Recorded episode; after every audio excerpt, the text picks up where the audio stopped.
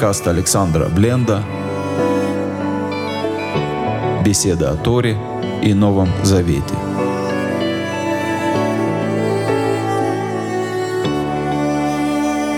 Шалом, дорогие друзья. Добрый вечер. Э, добрый вечер, по привычке говорю уже добрый вечер. Доброе утро, конечно. Очень рад всех видеть. Э, рад, что мы снова здесь вместе. И мы снова сегодня продолжим изучать Танах. Сегодня будем читать с Божьей помощью 13 главу книги «Шмот» или книги «Исход». А начнем мы с молитвы «Отец Небесный».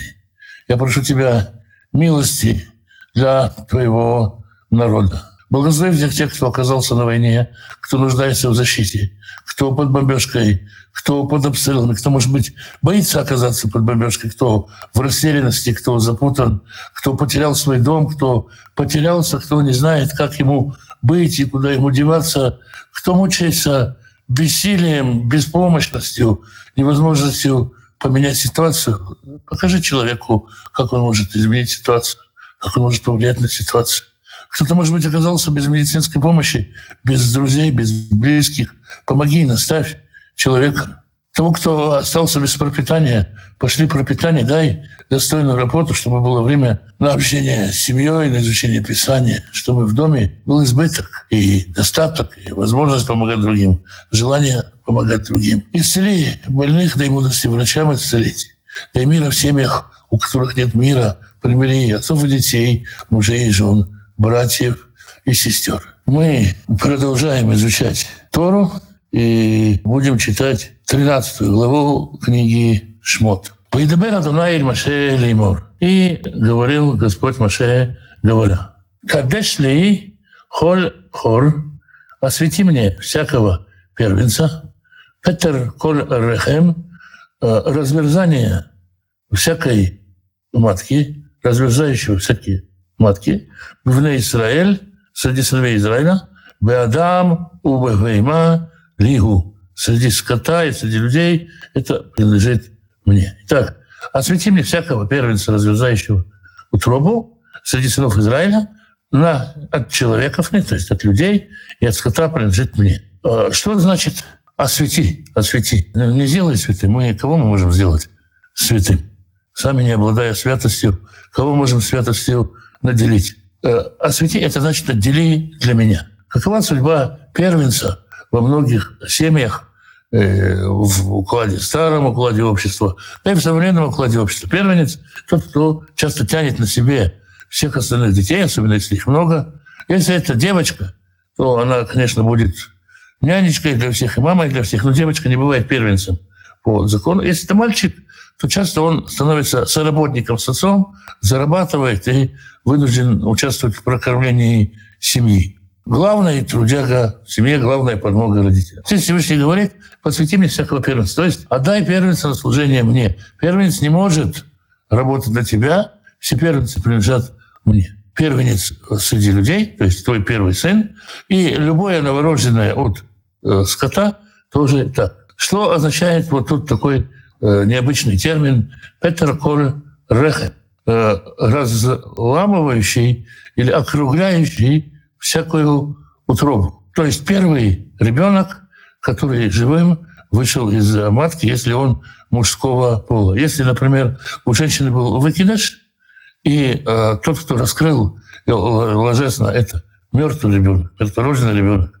Упаси Бог, к сожалению, такое часто бывает – Э, тот тогда у него не будет первенца. Следующий живой рожденный ребенок, даже если он будет мальчиком, не будет первенцем. Э, Петер Кольрехем, разрывающий ложесно, рожавшая женщина имеет изменения в анатомии. Есть такой внешний зев матки, который щелевидного становится округлым после того, как женщина рожала. Собственно, так гинекологи при осмотре употребляют, что понимают, что женщина рожала. То есть та, э, тот ребенок, который первым вышел от женщины, первым изменил ее анатомию, разорвал ее ложесно, и он мальчик, посвящается Богу, значит, он должен во всем служить Богу, как мы это видим позже. Хана э, привела своего мальчика, когда ему стало около трех лет, привела его на служение в храм и оставила его на служение в храме. Но это было в то время, когда на служение были левиты. А здесь сам э, мальчик посвящался и э, брал на себя в том числе священнические функции.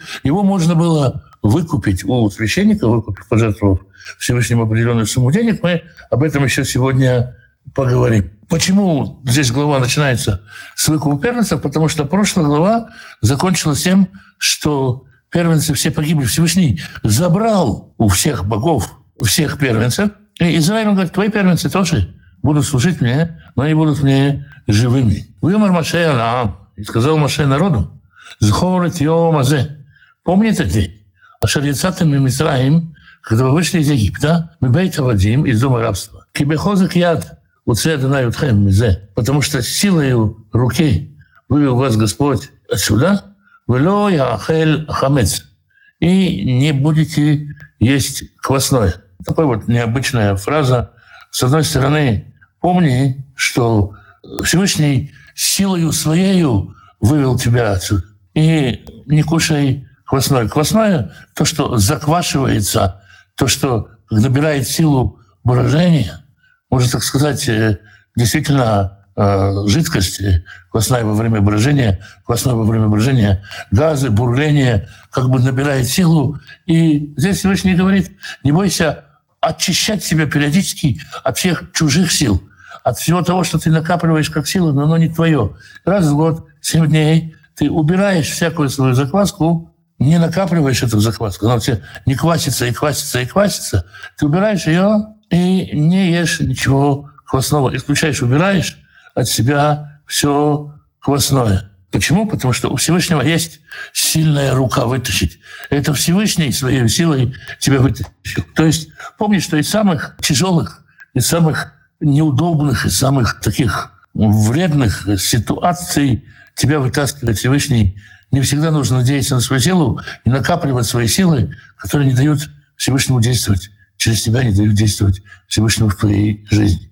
Разумеется, не про все идет речь, а про то, что квасит, про закваску порчи, закваску отделения от Всевышнего. Четвертый стих. «Айом атем йоцим беходыш авив». Сегодня вы выходите весенний месяц. Это единственный стих здесь, э, который в, в настоящем времени. То есть, который говорит в прошлом времени, э, в будущем времени, а, а единственный стих, который в настоящем времени, это «сегодня вы выходите». То есть это слово, это слово Господа через Моше, оно и нам адресовано, и оно говорит, сегодня ты, Алекс, выходишь из Египта. Сегодня весна. Сегодня ты выходишь. То есть это не случилось тогда, когда-то, с кем-то. Это не случилось с твоими предками. Переживи это и пойми, сегодня ты выходишь из Египта. Осуществи это в каждом поколении, в каждый год – ты выходишь из Египта. Когда ты помнишь все эти даты, не просто вспомни, а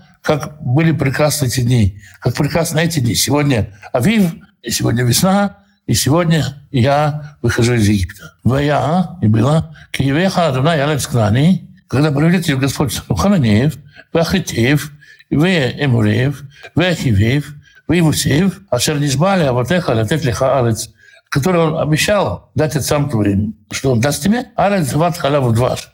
Страна, текущая молоком и медом. То есть страна, готовая к обработке. Мы говорили, страна уже сочится. Коровы с полным выменем молока. Фрукты, сочащиеся соком. Ваавадыта – это вода, азот, выходы шазе. Этим служением ты будешь служить в этот месяц. То есть и когда ты будешь уже далеко не в Египте, а будешь в изобильной стране, в которой корова, протяни руку и подай, в которой брукт, возьми и сорви, который посадишь как черенок от лопаты, и он прорастет. В этом всем изобилии, несмотря на все это изобилие, каждый год ты выходишь из Египта, потому что Египет — это не только скудность, э, Египет — это не только скудность, рабство какое-то внешнее, когда поработитель твой с плеткой, и он видит, есть очень много внутренних порабощений, зависимостей, и избавляешься от всего этого, ты выходишь из Египта, и когда ты будешь в этой изобильной стране,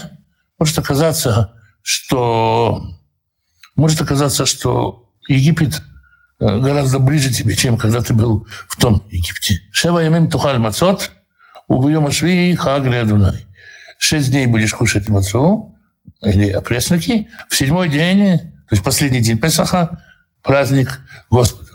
Очень часто встречается это, что особенно мессианские общины празднуют первый день и не празднуют последний.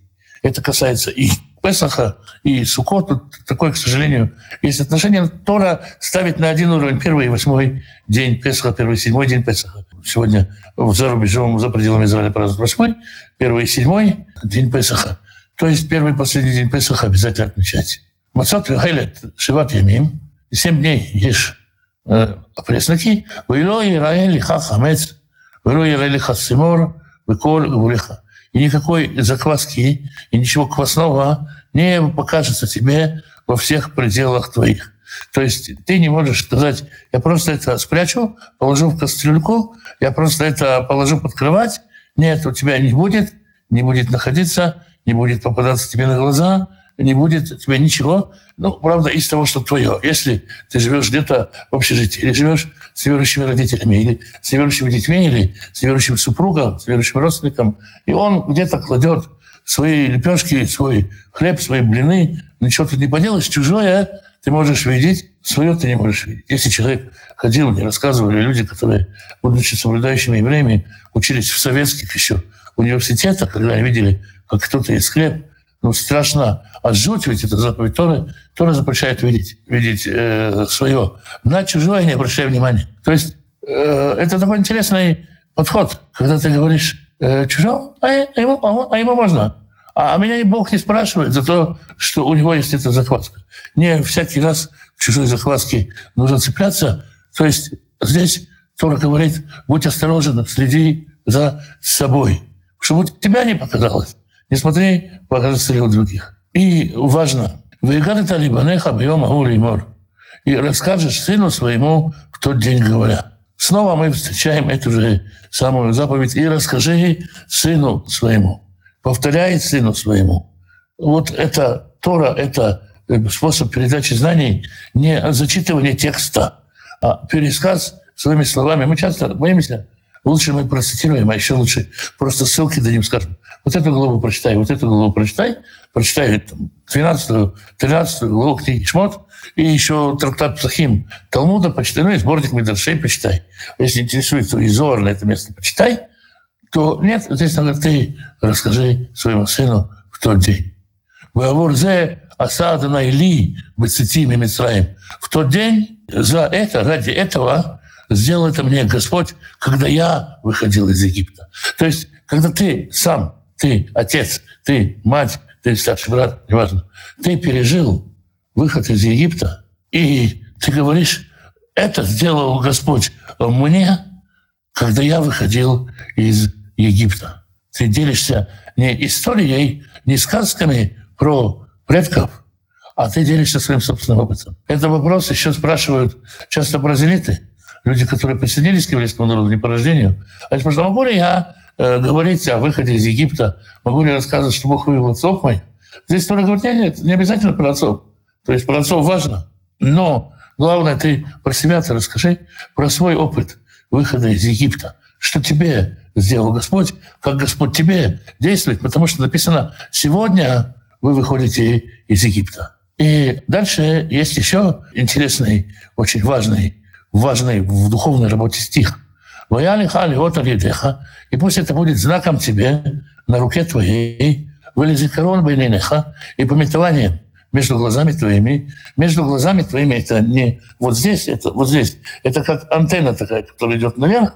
Можно представить антенна, которая прикрепляется наверх.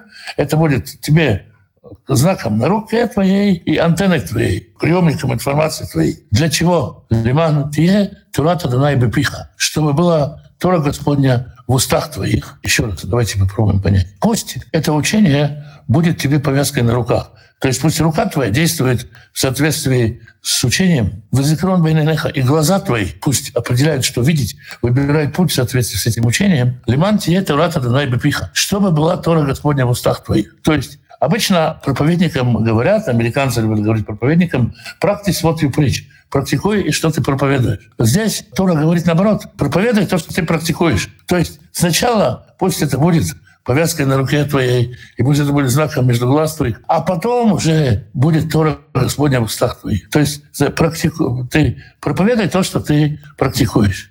Кибият Хазака Уцих Аднами Мицраем.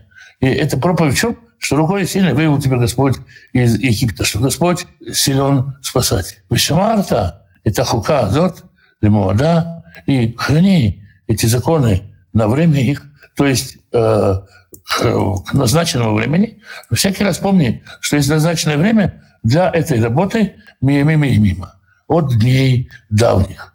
То есть ты можешь сказать, не только я так делал, но и отцы моих отцов так делали. Но самое важное, что видит сын, что папа этим живет, что папа это практикует, и поэтому он это проповедует. Если мы видим, есть такая проблема дети верующих родителей в ортодоксальном еврейском мире и в христианском мире, часто, когда э, дети видят какую-то проблему, что родители не живут, потому что они проповедуют.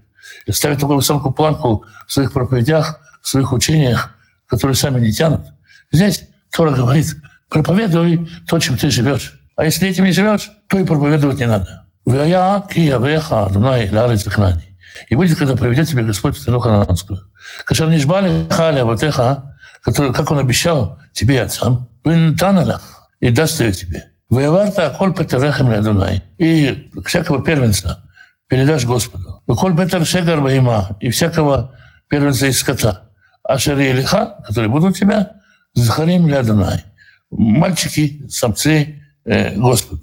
То есть всякая кошерный скот, который есть у человека, и от всякого человека всякий мальчик посвящается Господу. В отношении скота что это значит?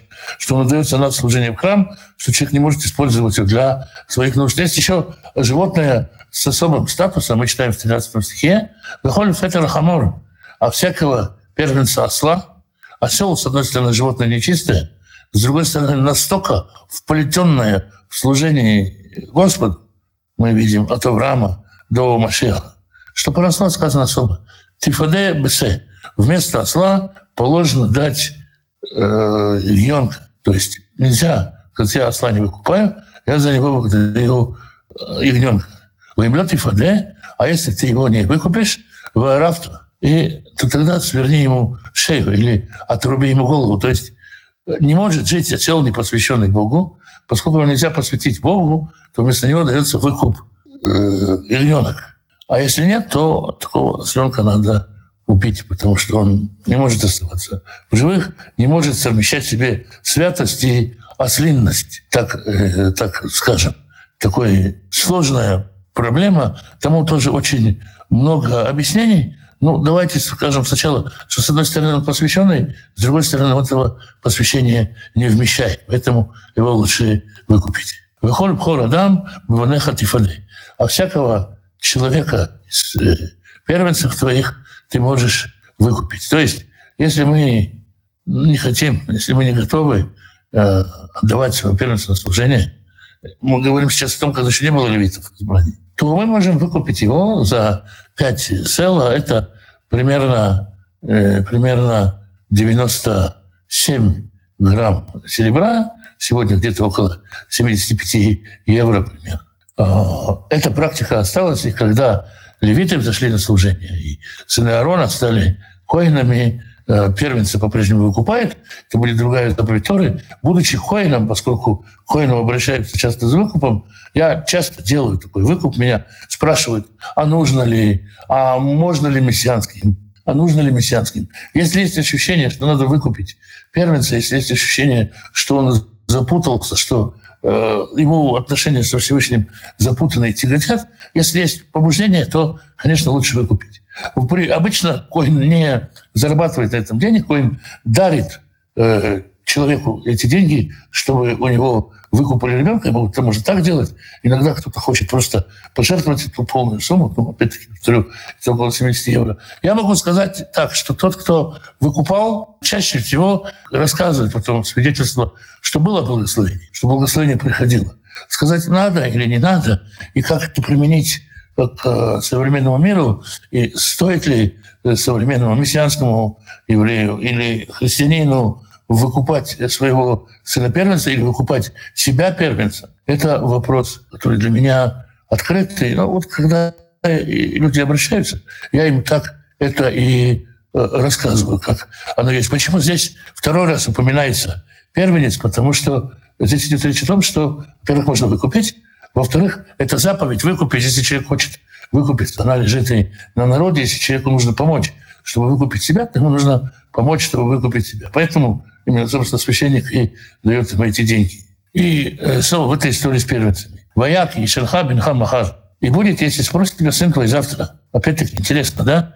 Мы поощряем детей задавать вопросы.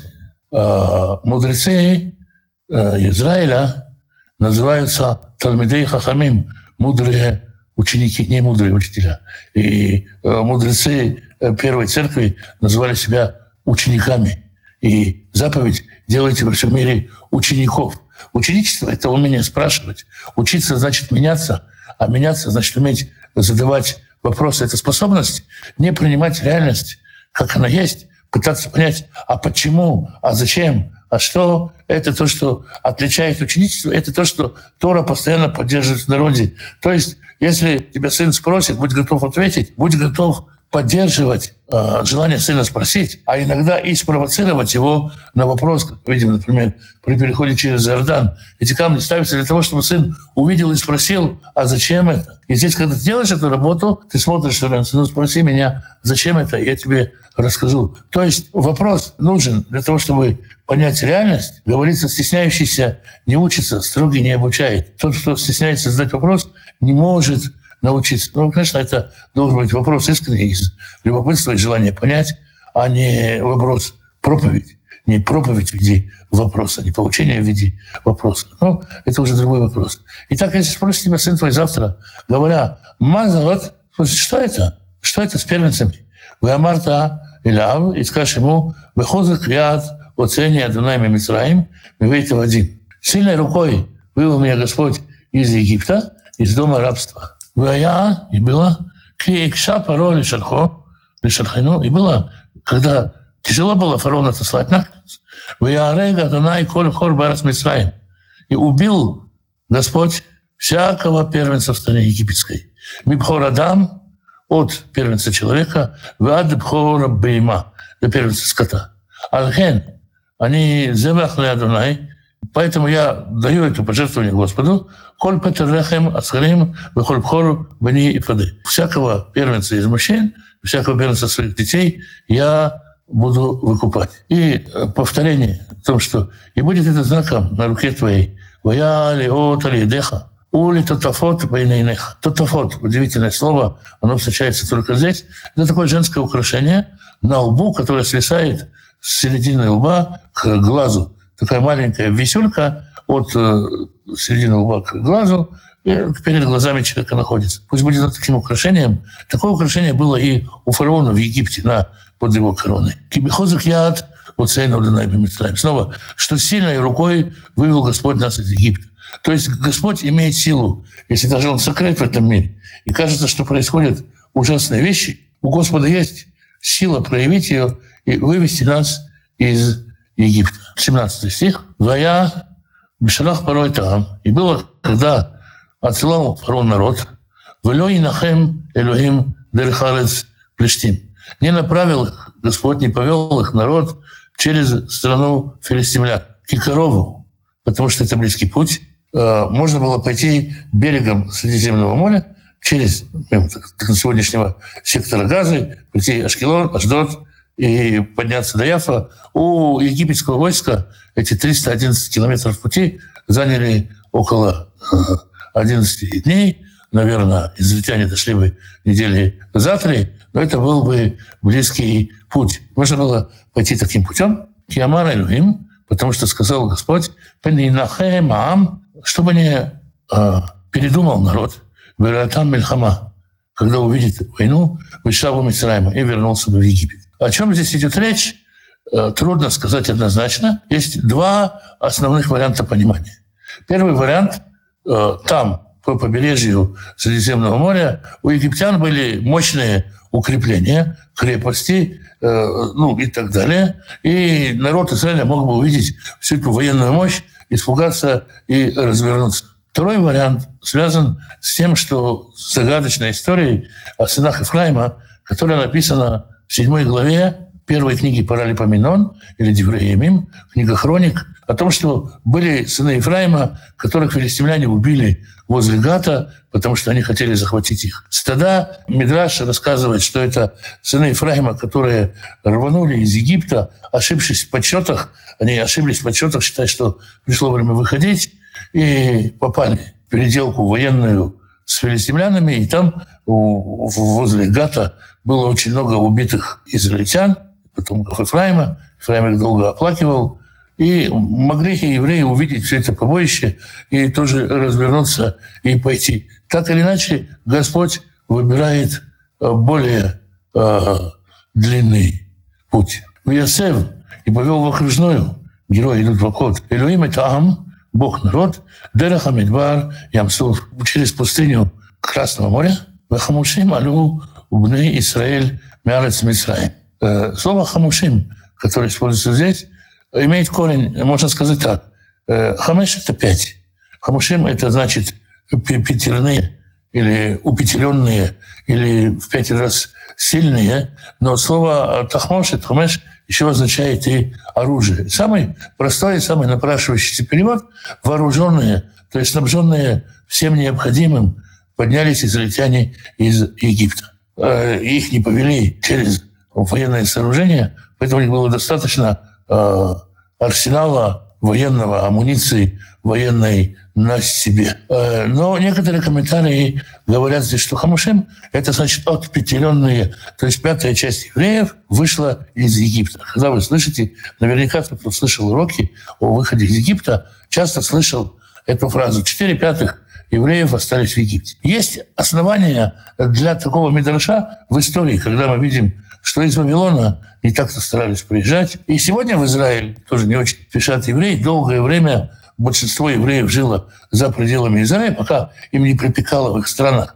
Они не очень-то ехали. И можно сказать, что есть поучительная какая-то э, месседж, поучительная какая-то информация в этом Мидрше. Все-таки мне кажется, что, во-первых, 600 тысяч – это очень много даже для того, чтобы быть пятой частью.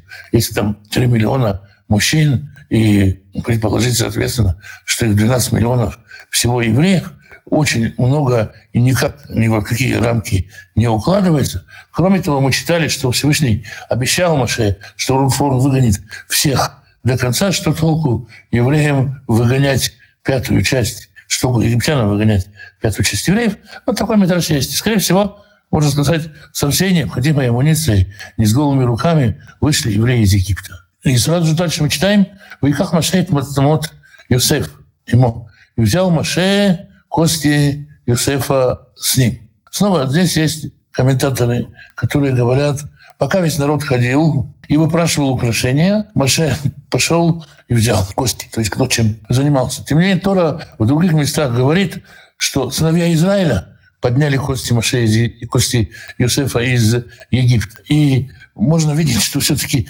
весь Израиль в этом участвует, просто Маше это делает. Если мы вспомним, что э, Шимон и Леви, мы говорили про это, были активистами при продаже Юсефа, то здесь потомок Леви, Маше в каком-то смысле закрывает круг в этой истории, когда он берет свои кости и рассказывается, что Израиль шел по пустыне с этими костями Юсефа, и был ковчег с костями и ковчег э, завета, и говорит, что это вот за два ковчега, в одном ковчег святой, другой ковчег с костями, и хотя ковчег нечистый, то, что в нем внутри, свято. Ну, есть очень много разных медрашей на тему костей Иосифа. Ну, видим здесь, что Моше выполняет, выполняет обещание, нам урок, что обещание надо выполнять, хотя весь народ выходит в поспешность. Понимаете, фараон всех гонит, все стоят и подгоняют. Моше говорит, подождите минуточку, я заберу кости Иосифа. И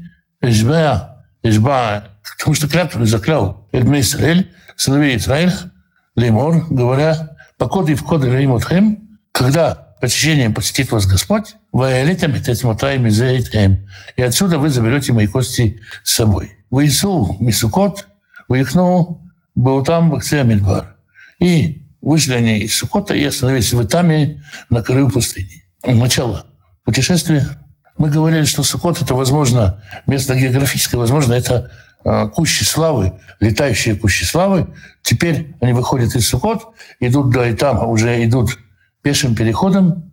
В Адонай улехлив нагим, имам Амуданан. Господь идет перед ними днем в облаке дыма, то есть Господь закрывает их днем от палящего солнца, делает такой прохладный дым для нахатам, андерах, чтобы утешать их, давать им покой в пути, потому что по жаркой Синайской пустыне ходить очень трудно, жара там бывает и 50, и 60 градусов, и долго путешествовать.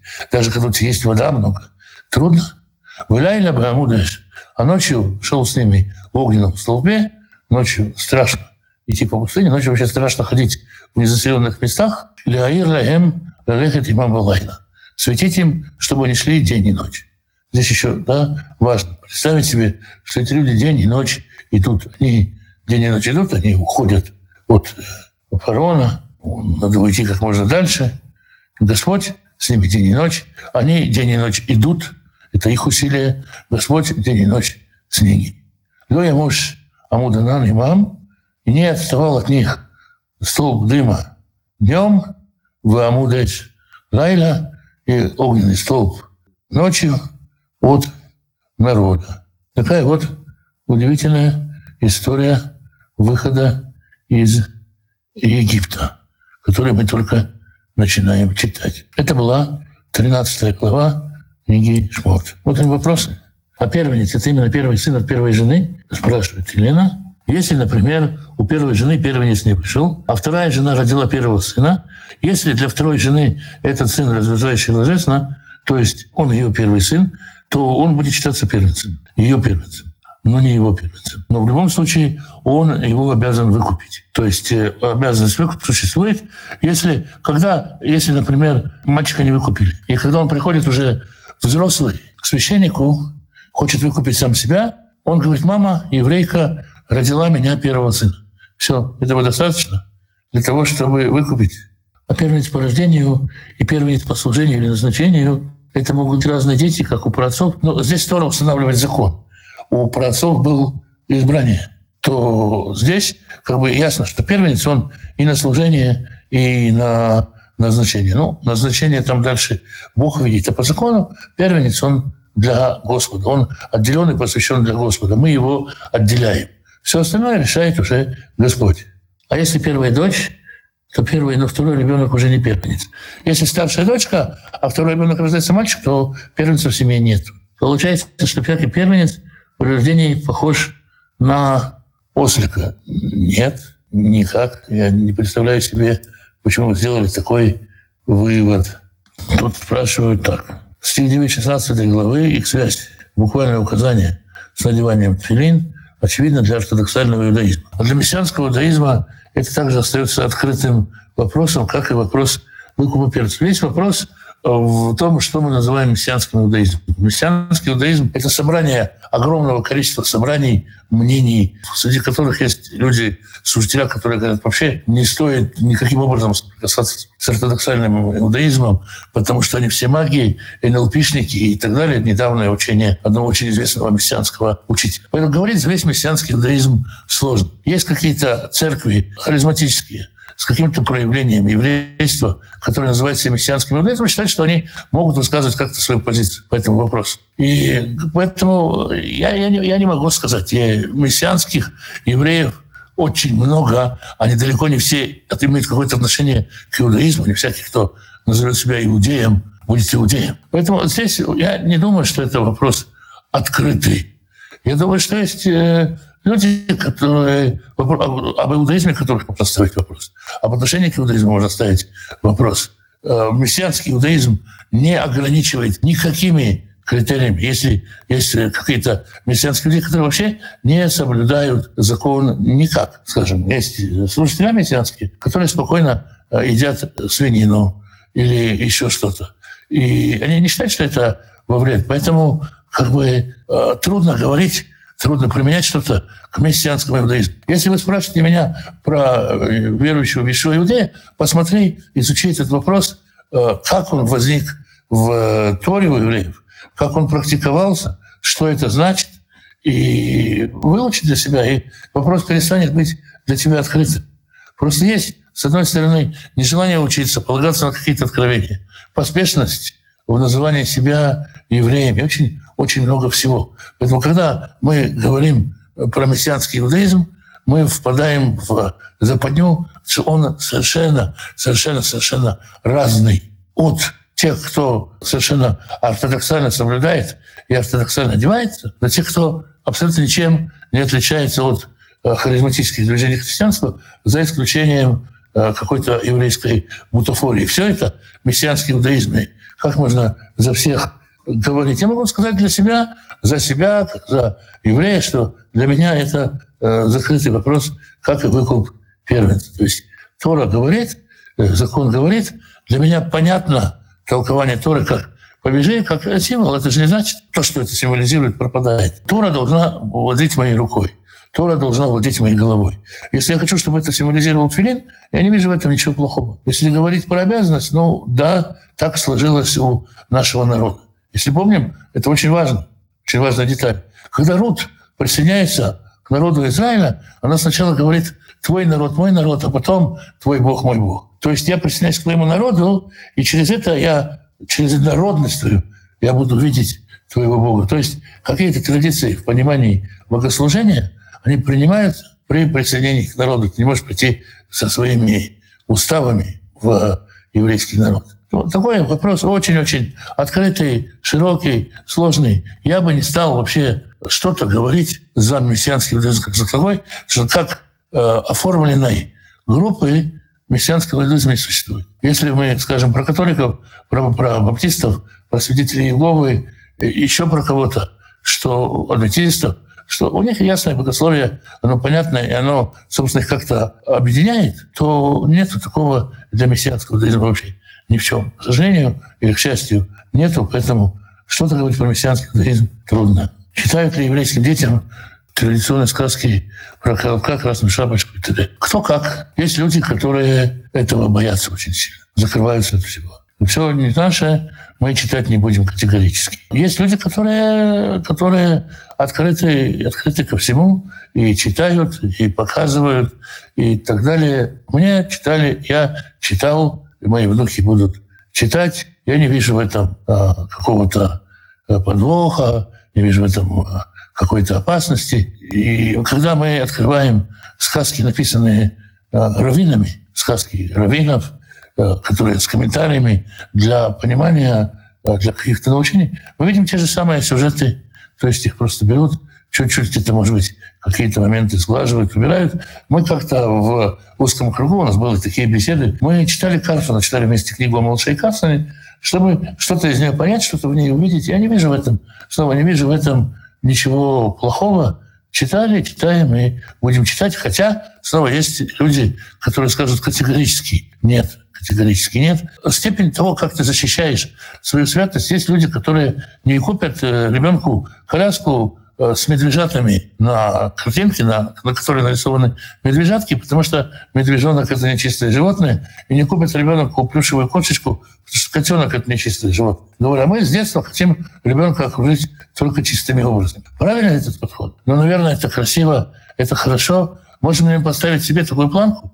Я не уверен, нужно ли. Вот так, наверное, можно это ответить. Спрашивают, если первенец, если дочь старшая – то наследователь второй сын как первенец. Нет. Если дочь старшая, то все дети наследуют одинаково. Никакой разницы в наследстве в этом случае нет. Ну вот, вроде бы все вопросы. Хорошо, что ж, тогда завтра на том же месте, в тот же час, уже помощью читаем 14 главу книги Шмот. Спасибо всем, кто с нами был. И доброго, хорошего, светлого дня и до завтра.